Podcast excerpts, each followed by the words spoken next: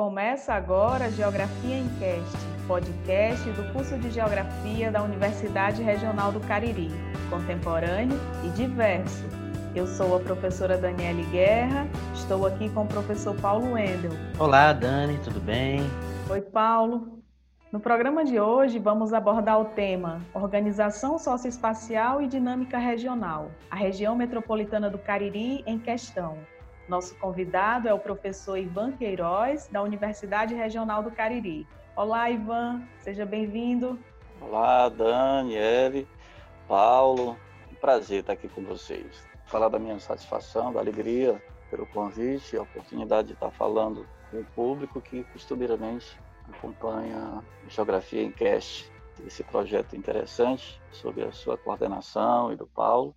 E para tratar de um tema que eu tenho uma certa relação, mas ao mesmo tempo me sinto contemplado por vocês né, e prestigiado, uh, uma vez que eu reconheço que existe já um número considerável de é, hoje colegas, anteriormente alunos, então tem muitas outras pessoas que certamente poderiam tratar dessa temática. Prazer é todo nosso, Ivan. A região metropolitana do Cariri foi criada no ano de 2009 por efeito de sanção dada pelo Poder Executivo do Estado do Ceará, sendo compreendida pelo aglomerado urbano do Crajubá, ou seja, os municípios de Crato, Juazeiro do Norte e Barbalha, e por mais seis municípios limítrofes. Porém, até o ano de 2009, houve uma longa jornada, não é isto, Ivan? Exatamente. E Exatamente, até certo ponto. o ponto de interrogação, né?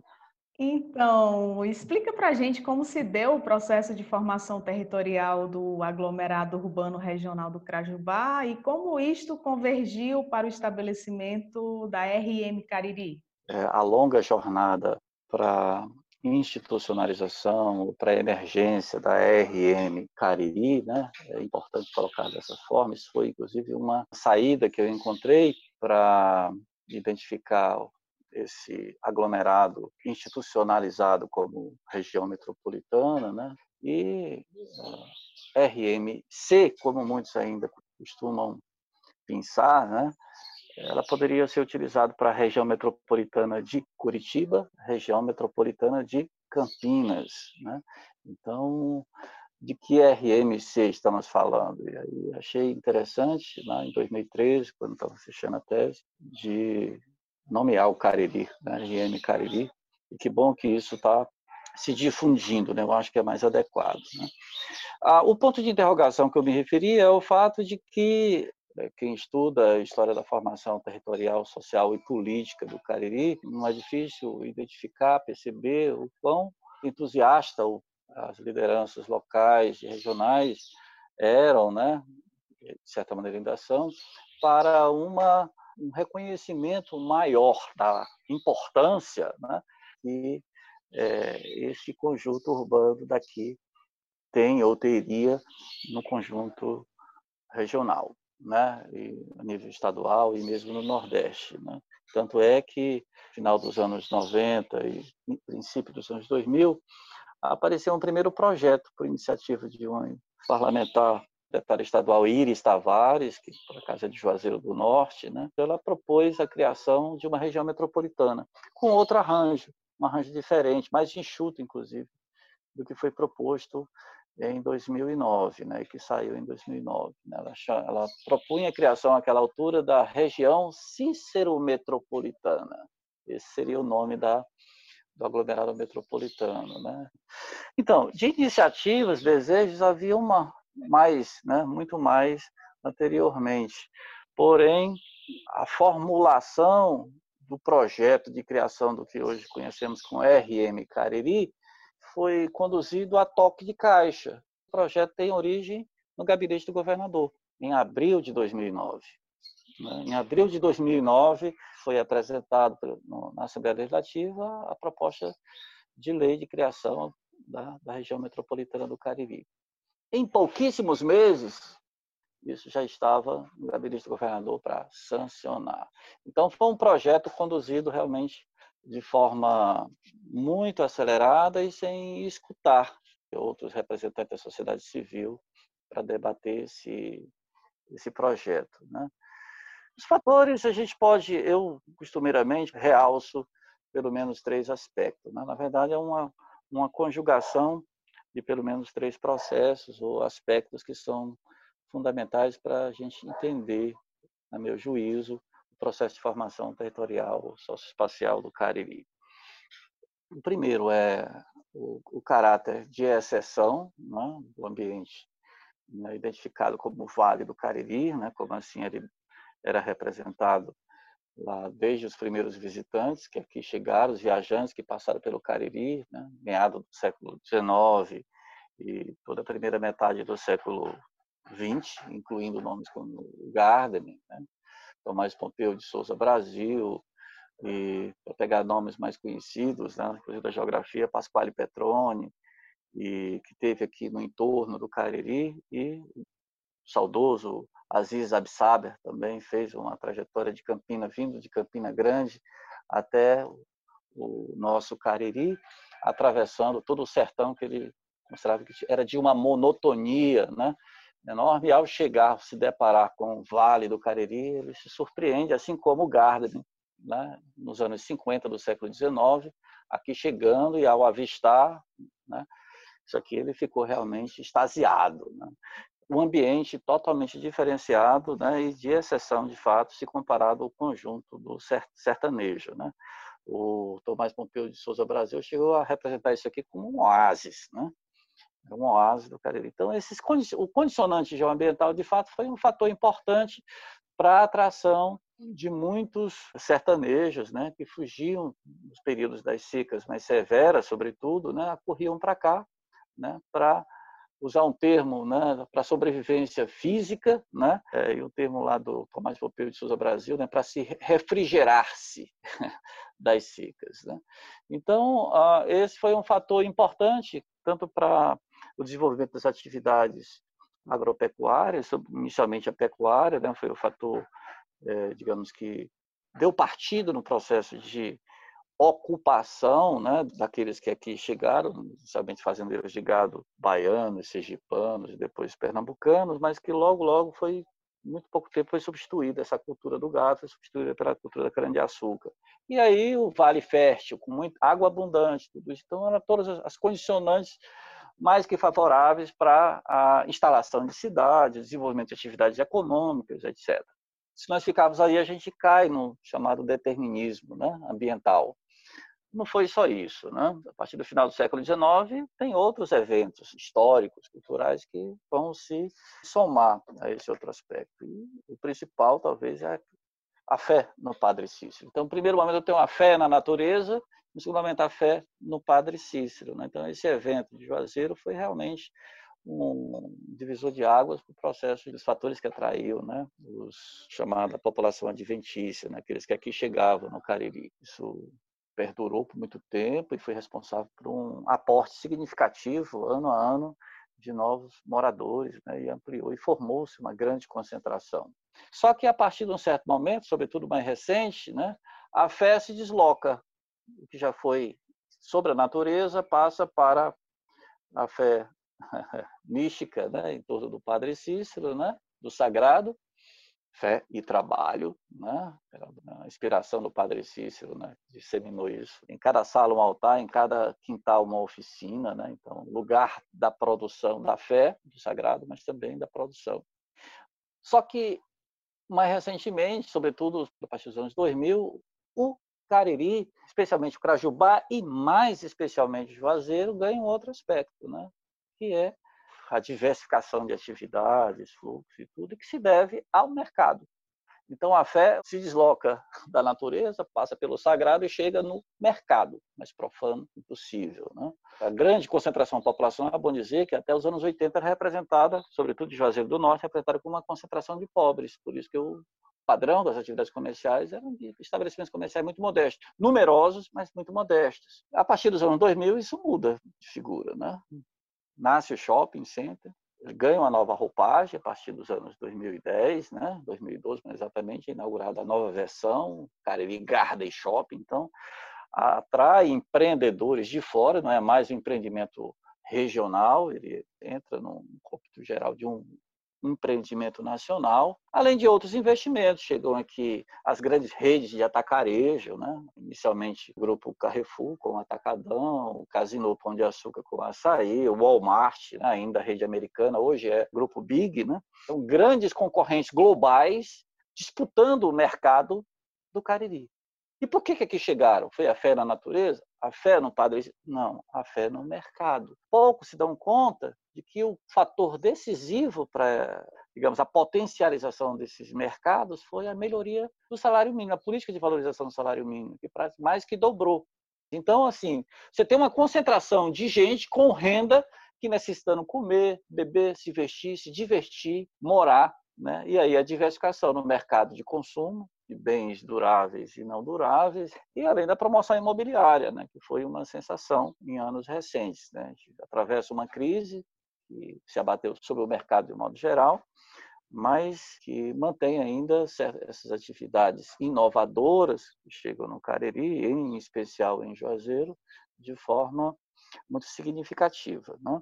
E, paralelamente a esses investimentos públicos, né? que nunca chegavam no volume e na intensidade que chegaram aqui nas últimas décadas também, obviamente articulado nas demandas do mercado, é, dos grandes empreendimentos que não dão tiro na água, né? tudo articulado, negociado, que chegam e demandam novas estruturas, como melhoria, melhoria do aeroporto, ampliação das vias de circulação, e o que permite esses grandes empreendimentos realizarem as suas expectativas que é de ganho, né?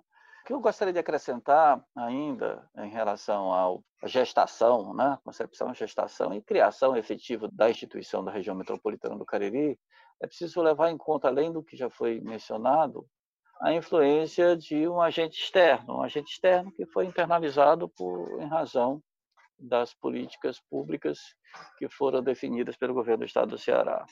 Esse agente externo chama-se Banco Mundial. E é algo, é uma questão que, a meu juízo, está passível ainda de análise, de cotejo, de investigação mais criteriosa para demarcar qual foi realmente o papel e o peso do Banco Mundial na delimitação enfim, da institucionalização da região metropolitana do Cariri. E por que o Banco Mundial? Porque Veja bem, na, quando da concepção, né, lá no, no, ano de 2009, já havia uma, é, uma a contratação, a negociação do governo do estado do Ceará com o Banco Mundial para a implementação do que ficou conhecido aqui como o projeto Cidades do Cariri.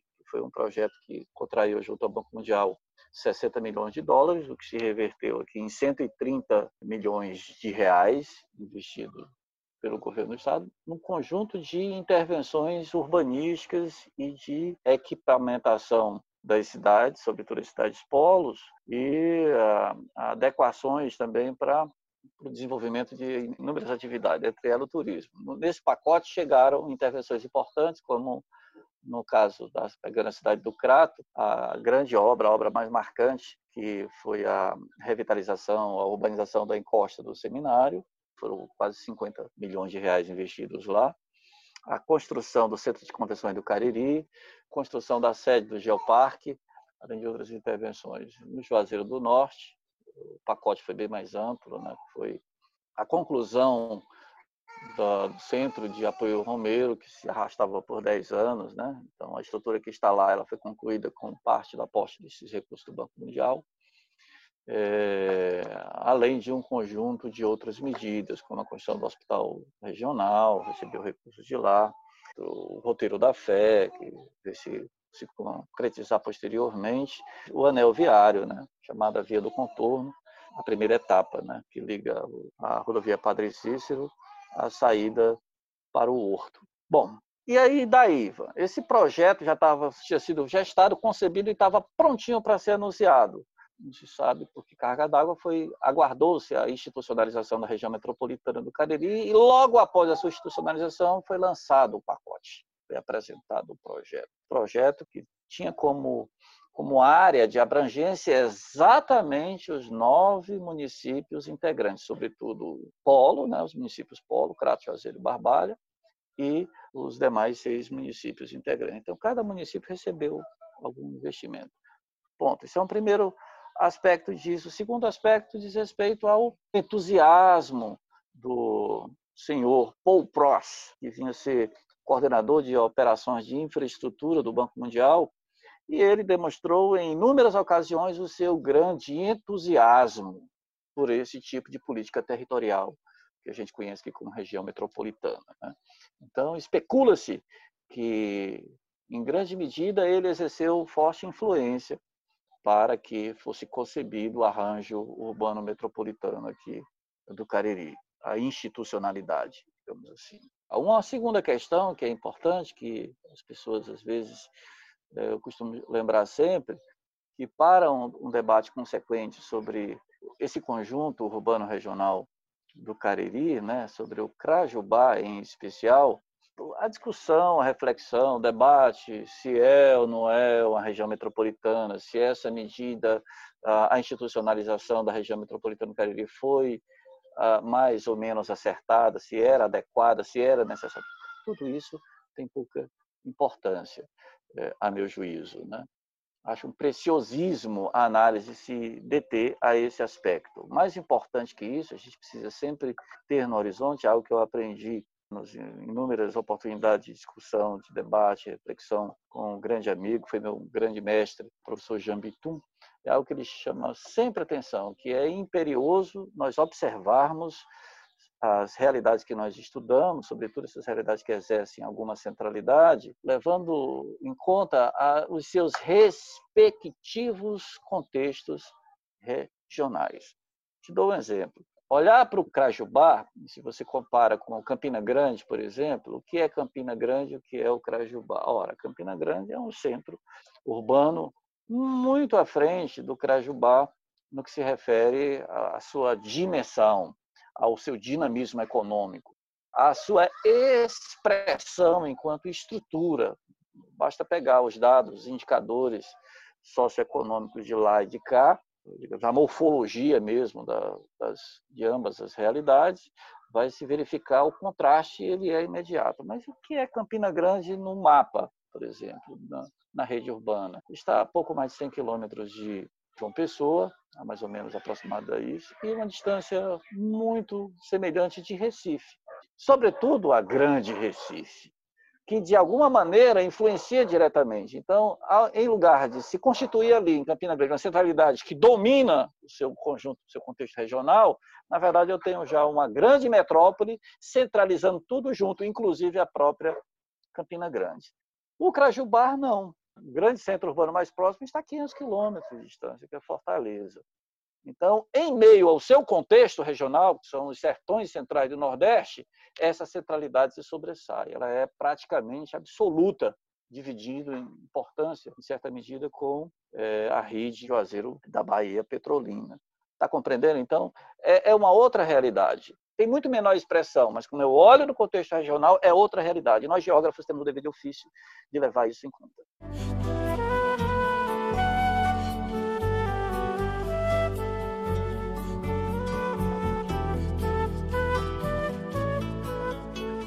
Professor Ivan, a respeito desta região metropolitana e mais especificamente do aglomerado urbano do Crajubá, você tem qualificado enquanto uma metrópole fora do eixo. Por que você atribui este qualificativo? É uma representação para dar conta de algumas dimensões que eu particularmente enxergo dessa realidade. O primeiro aspecto é que a gente olha o que é a RM Cariri, né? E se eu tenho uma região metropolitana instituída, né? Institucionalizada ou a própria legislação reconhece, identifica determinado polo, no caso aqui três polos, né?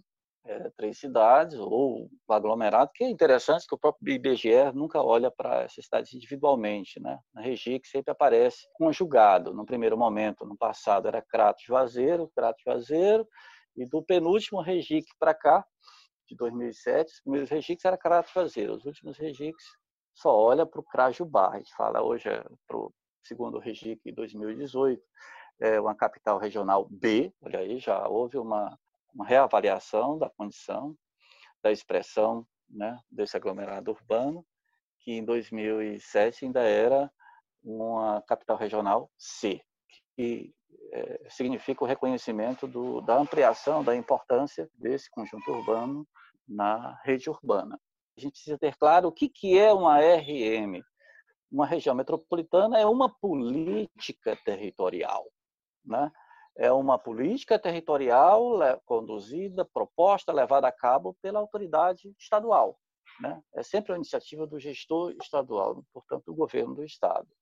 Então, assim, se a gente olha as metrópoles, segundo o IBGE, a gente falava agora da Regic, né? não só o IBGE, mas o Observatório das Metrópoles, a gente olha, as metrópoles brasileiras são outras.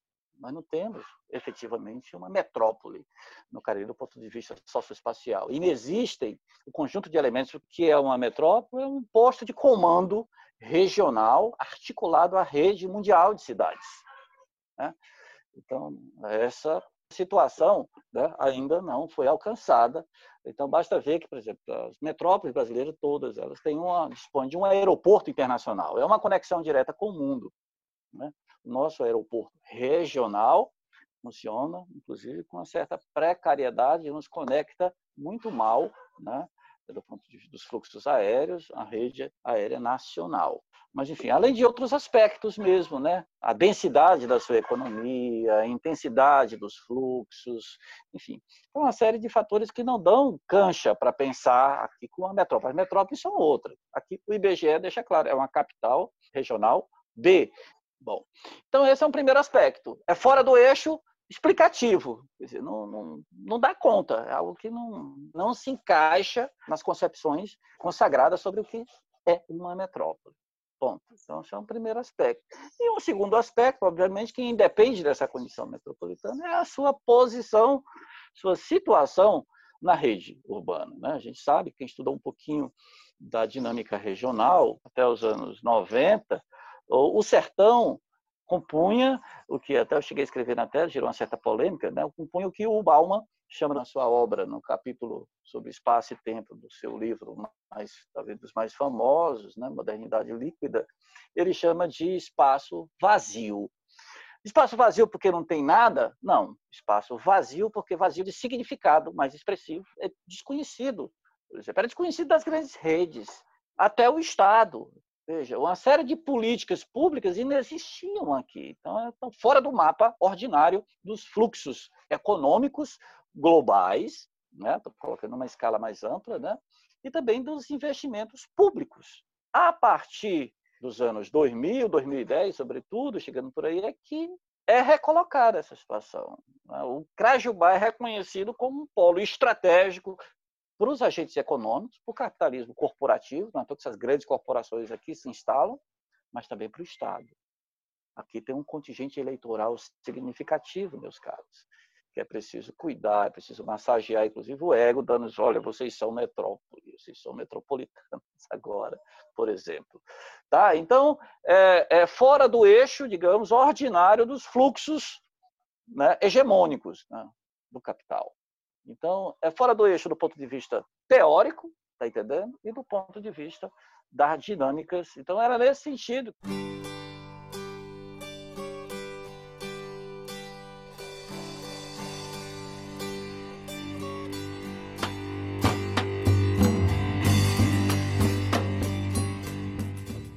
Nosso quadro Você no Geografia em Cast, recebemos a pergunta da nossa ouvinte Fernanda Castro, dirigida ao professor Ivan. Olá, professor Ivan, tudo bem? Aqui é a Fernanda, ex-aluna da URCA e atual estudante de doutorado em Geografia pela UFC. Bom, eu gostaria inicialmente de parabenizar os organizadores desse projeto né, tão significativo Bem, é, a metropolização e o desenvolvimento regional sempre foram temas que me instigaram bastante, né? Inclusive, é a temática que eu venho me debruçando nos últimos anos, tanto no mestrado como agora no doutorado. Nesse sentido, a minha pergunta ela é referente a esse fenômeno que implica uma série de processos bem mais amplos que a metrópole, né? Na verdade, que se desenvolve em diversas escalas territoriais, embora esteja intrinsecamente relacionado com a constituição dos grandes aglomerados metropolitanos. E aí, professor Ivan, eu gostaria de ouvir quais são as variáveis atuais que nós podemos se utilizar para tentar compreender esse processo de metropolização. E eu pergunto principalmente quando eu quero compreender esse processo nessa escala para além da metrópole. Pergunta dificílima, né? A Fernanda é uma querida, né? Tem uma trajetória linda, muito bonita. Então, é, é, de fato é importante a gente ter no horizonte, quando a gente olha, da ideia, olha determinados processos, sejam processos sociais, econômicos, políticos mesmo, né, que é, só deve ter lugar em determinadas eh, realidades. Né? Ah, isso é da metrópole, de uma aglomeração metropolitana. Como a gente fala de urbanização, né, como determinados fatores, que fala em urbanização é como se fosse um fenômeno que tivesse que estar presente apenas nas cidades. Né? É por isso que já muito lá atrás, né, o, grande Henri Lefebvre, ele cunhou um termo que é curiosíssimo para a época, né? Ele pensou na realidade europeia, especialmente francesa, que é de urbanização extensiva. O que, que chama de urbanização extensiva? Né? Exatamente o reconhecimento de processos e formas espaciais que não estão circunscritas, limitadas ao ambiente chamado que a gente reconhece como cidade. Elas começam a alcançar áreas mais remotas, mais rurais, por exemplo. Então, rural que, de certa maneira, incorpora práticas, né, sobretudo de organização da produção, muito mais urbanas, né? e o modo de vida de um modo geral. Daí poder se falar né, de uma urbanização também no campo. Ah, o campo vai desaparecer? Claro que não. É um campo cada vez mais distinto do que foi o campo lá atrás. Mas exatamente o modo como organiza a produção que se distingue do, do tradicional, das formas tradicionais de produção por aí vai. Então, da mesma forma, certos processos que são típicos da metrópole, né, que de repente se reconhecia como sendo exclusivos, formas de organização, padrão de aceitamento, formas de organização do mercado de consumo, das estruturas, por exemplo, as grandes superfícies comerciais, entenda-se por shopping center, né, esses grandes atacadões, né, é, supermercados que agregam outras funções além do ponto de venda né, de determinado produto, né? Essas grandes superfícies comerciais elas se fazem presentes nas cidades médias também. Né? Pensando na metrópole, a metrópole é uma cidade expandida. Se expandiu para onde? Ampliou limites territoriais? Claro que não. Os limites são meio que fixos. Mas essa cidade se expande efetivamente, na realidade, para outros municípios. Daí você fala na grande São Paulo, na grande Recife, a grande Fortaleza, a grande Salvador. Então, o que é Maracanaú, se não né, uma extensão de Fortaleza, Calcaia e vai. Então, a partir do momento que você começa a enxergar determinadas dinâmicas numa determinada localidade, que não se explica no local ou pelo local, você está diante de uma outra coisa. Está diante de um processo diferente. Então, quando a gente olha para o Cariri, né, você vai percebendo a chegada de determinados modos de organização da produção e do consumo muito assemelhados aos grandes, grandes centros urbanos. Né? É, é a incorporação de novos códigos que são típicos das metrópoles, além de forma, determinadas formas. Eu não tenho uma metrópole, mas eu tenho uma metropolização. Então, eu, para a Fernanda, eu sugeri, eu acho que ela já conhece muito bem a obra, né, o trabalho da professora Sandra Lencioni, eu, particularmente, é, me filio muito ao pensamento dela, né? o conceito de metropolização, que numa perspectiva mais clássica se via a metropolização como um processo de formação de uma metrópole. Da mesma forma como no passado pensava urbanização como um processo de formação de uma cidade. Não é isso. Esse processo é muito mais fluido, muito mais difuso. É, você tem que pensar essas, esses processos hoje de forma rizomática. Né? Não está preso a determinada espacialidade, ele está né, como um rizoma se é, dispersando é, em várias espacialidades. Nós, como geógrafos, temos o dever de ofício de enxergar isso. O que, que é isso aqui? Então, de certa maneira, é como se fosse um pedacinho ou um cadinho da metrópole que vai chegando nos diversos lugares, desde cidades, sobretudo cidades médias, mas também cidades pequenas. Então, a meu juízo, o conceito de metropolização precisa ser melhor trabalhado, né? Então, eu chamo sempre a atenção dos alunos, a gente precisa ter muito claro o que é uma metrópole, o que é uma região metropolitana e o que é metropolização. São três coisas que aparentemente se articulam, mas que não precisam estar agarrados. Eu posso ter uma metrópole, como foi Campinas. Campinas é uma metrópole reconhecida pelos estudiosos há muito tempo, mas não era reconhecida como metrópole, foi reconhecida muito recentemente pelo IBGE, apesar de ter sido institucionalizada pelo Estado. Né? Eu posso ter metropolização e não ter uma região metropolitana ou uma metrópole. E pior, que é o caso mais difundido, né? É, a gente volta a olhar para cá. Eu posso ter uma região metropolitana, que é uma política territorial de iniciativa do, do executivo estadual, do legislativo estadual. Eu tenho, crio, institucionalizo, dou existência a uma figura jurídica, mas eu não tenho uma metrópole, tampouco metropolização. Olha lá, Paraíba. Paraíba tem 11 aglomerados metropolitanos institucionalizados legalmente. Tem aglomerações, tem regiões metropolitanas na Paraíba, pelo menos no último censo de 2010, com 19 mil habitantes. Então, quais são os elementos que balizam essas definições? Então, é só é, atentar para esses aspectos, né, que eu acho que precisam ficar bastante claros, sobretudo quando nós olhamos para a realidade que nós, sobre a qual nós nos debruçamos, nós dirigimos o nosso olhar, pelo o nosso olhar mais atento. Né? Professor Ivan, do ponto de vista regional, passados uma década da institucionalização dessa região metropolitana, quais vantagens e desvantagens podem ser ponderadas em relação aos municípios que constituem a RM Cariri? Perfeito. Questão interessante, né? É uma questão interessante na medida em que a gente escuta, eh, desde a institucionalização da região metropolitana do Cariri, como em outros lugares, em outras regiões, né? Imediatamente após a concepção, gerou uma expectativa muito positiva por parte dos gestores locais, né? É uma iniciativa sempre comemorada, como foi aqui, a suposta elevação do status daqui, uma facilitação para o acesso de financiamentos públicos, como se tivesse uma certa prioridade. Ora, pega aqui, são 10 anos, pega a grande Fortaleza, que de 73 para cá são quantos anos? São mais de 40 anos. E qual foi o resultado prático, efetivo para o conjunto? Você tem a centralidade principal auferindo ganhos, né? concentrando a imensa maioria dos investimentos. Pegar a grande fortaleza, os municípios mais periféricos, por muito tempo viraram praticamente municípios dormitórios, né? que as intervenções urbanísticas que moderniz, iam modernizando Fortaleza, empurrando uma população trabalhadora pobre para os municípios da periferia imediata, no caso lá de Fortaleza, Maracanaú e Calcaia, que foram nova metrópole lá em Calcaia, e os Gereçates, conjunto industrial, conjunto é, Timbó, enfim, um grande complexo habitacionais para receber trabalhadores que, na verdade, não podiam mais estar em Fortaleza, que foram empurrados para fora. Então, qual foi o ganho efetivo? Ah, o Distrito Industrial em Maracanã. Mas o Distrito Industrial foi para Maracanã porque não cabia mais em Fortaleza. Assim como o Parque Industrial da cidade de São Paulo saiu para fora porque São Paulo desmetropolizou-se, que essa é uma questão, uma falsa questão que foi criada no passado. Há, há um processo de desmetropolização, isso é uma grande balela. São Paulo nunca perdeu poder, pelo contrário, deslocou seu parque industrial para fora e continuou se fortalecendo. Né? Em outros aspectos, Fortaleza, idem, Recife, idem, Salvador, idem, todos os grandes centralidades continuam se fortalecendo.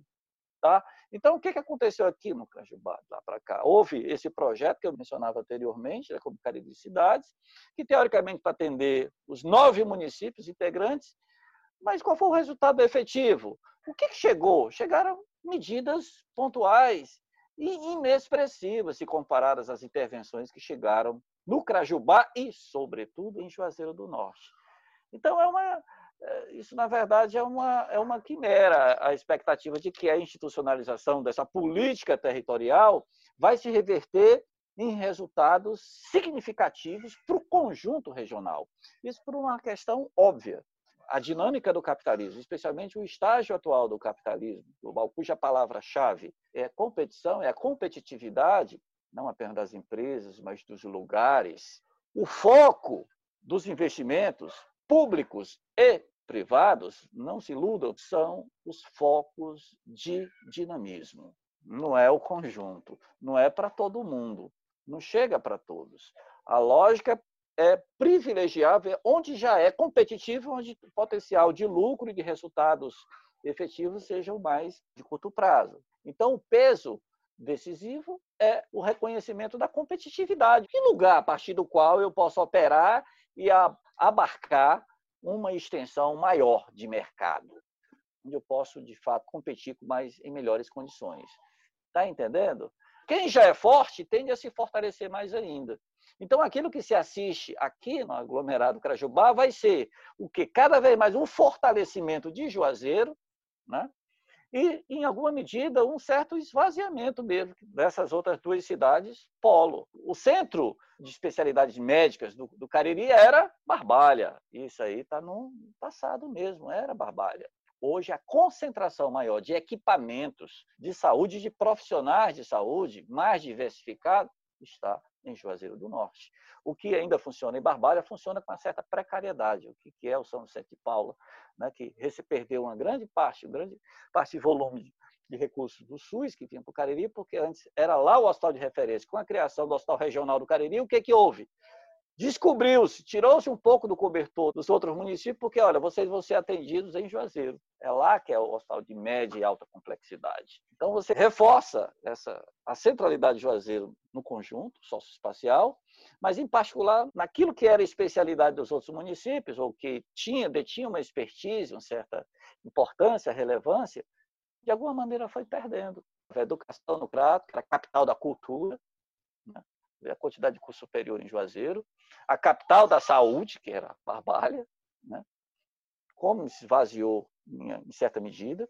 Então, há uma concentração da expertise em vários campos, isso para não falar do comércio e em outras dimensões da vida cotidiana. Então, é uma viagem. Primeiro, pensar, imaginar que no médio, no longo prazo, vai se consolidar um conjunto mais equânime, digamos. É claro que é impossível imaginar, né? Que ah, vai ficar tudo igual. Não vai, claro que não seria. Então, pensar em vantagem e desvantagem de 10 anos depois, talvez daqui, quando estiver falando em 20 anos, a vai estar nessa mesma discussão. Quais foram as vantagens efetivas? É por isso que eu chamo muitas vezes, eu ainda vou escrever algo sobre isso, que é uma metrópole ou uma região metropolitana de papel. Por que de papel? É porque é frágil? Não. É porque não saiu do papel. Aquela coisa de a ah, definição de uma política territorial de caráter metropolitano é o reconhecimento de que a resolutividade ou a implementação de políticas públicas tem que ser concebida de forma mais integralizada, levando em conta aquilo que não é possível ser pensado. Ora, dá para pensar transporte público olhando só para o Crato, ou só para Juazeiro, segurança pública, o cuidado do meio ambiente, saneamento, não dá, tem que olhar o conjunto. Isso é, é fato. Então, as obras de engenharia civil, chamado, o que dependia da engenharia civil, avançou. Grandes intervenções urbanísticas, na Via do Contorno, no hospital, centro de convenções, até a encosta do seminário, que já caiu um, um pedaço, mas já está sendo resolvido. Mas a engenharia política ainda está por se construir, para quem sabe vislumbrar a perspectiva melhor em termos de futuro para esse conjunto urbano regional do Cariri. Professor Ivan, muito obrigada pela participação neste episódio do Geografia em Cast, que nos oferece reflexões para compreender essa dinâmica complexa da organização socioespacial e dinâmica regional da RM Cariri. Então, muito obrigada. Professor Ivan, agradecer também essa participação esclarecedora para a gente pensar algo que é tão importante na nossa realidade regional e também abrir esse debate é, em um campo mais amplo, né, do ponto de vista teórico. Então, agradecer sua participação aqui no nosso Geografia em Cast. Muito obrigado. Por nada, eu que agradeço a oportunidade. Eu acho que eu tenho falado um pouco sobre essas questões. Fico honrado com o convite para participar dessa atividade. Geografia em Cast né, uma iniciativa que parece ter se consolidado, se afirmado com um canal de diálogo e debate importante, interessante, não, não só para a gente da geografia, seja da grandeza né, do, dos, dos, colegas e, e convidados né, que por aí já passaram, né, e eu torço que mantenha-se firme né, e por fim, saudar aqueles que nos escutam, né? reservar o seu tempo para escutar esse episódio, né? especialmente os colegas e os nossos alunos eh, e egressos e demais ouvintes né? que prestigiam esse espaço. Obrigada pela audiência, um abraço a todos, continuem nos acompanhando e agora você ouvinte pode colaborar com a nossa programação enviando perguntas para os nossos convidados. Acesse nosso Instagram, arroba Geografia Encast, e veja o regulamento. Geografia Encast é um podcast com periodicidade semanal do curso de Geografia da Universidade Regional do Cariri. Na produção, contamos também com a colaboração da professora Jardélia Damasceno, dos professores Glauco Fernandes Vieira e Cássio Expedito Galdino Pereira, e dos estudantes Emerson Monteiro de Souza, Luciano de Amorim Sobrinho. Apoio institucional, Pró-Reitoria de Extensão da URCA e Comissão de Extensão do Departamento de Geociências. Eu sou Daniele Guerra e até o nosso próximo encontro.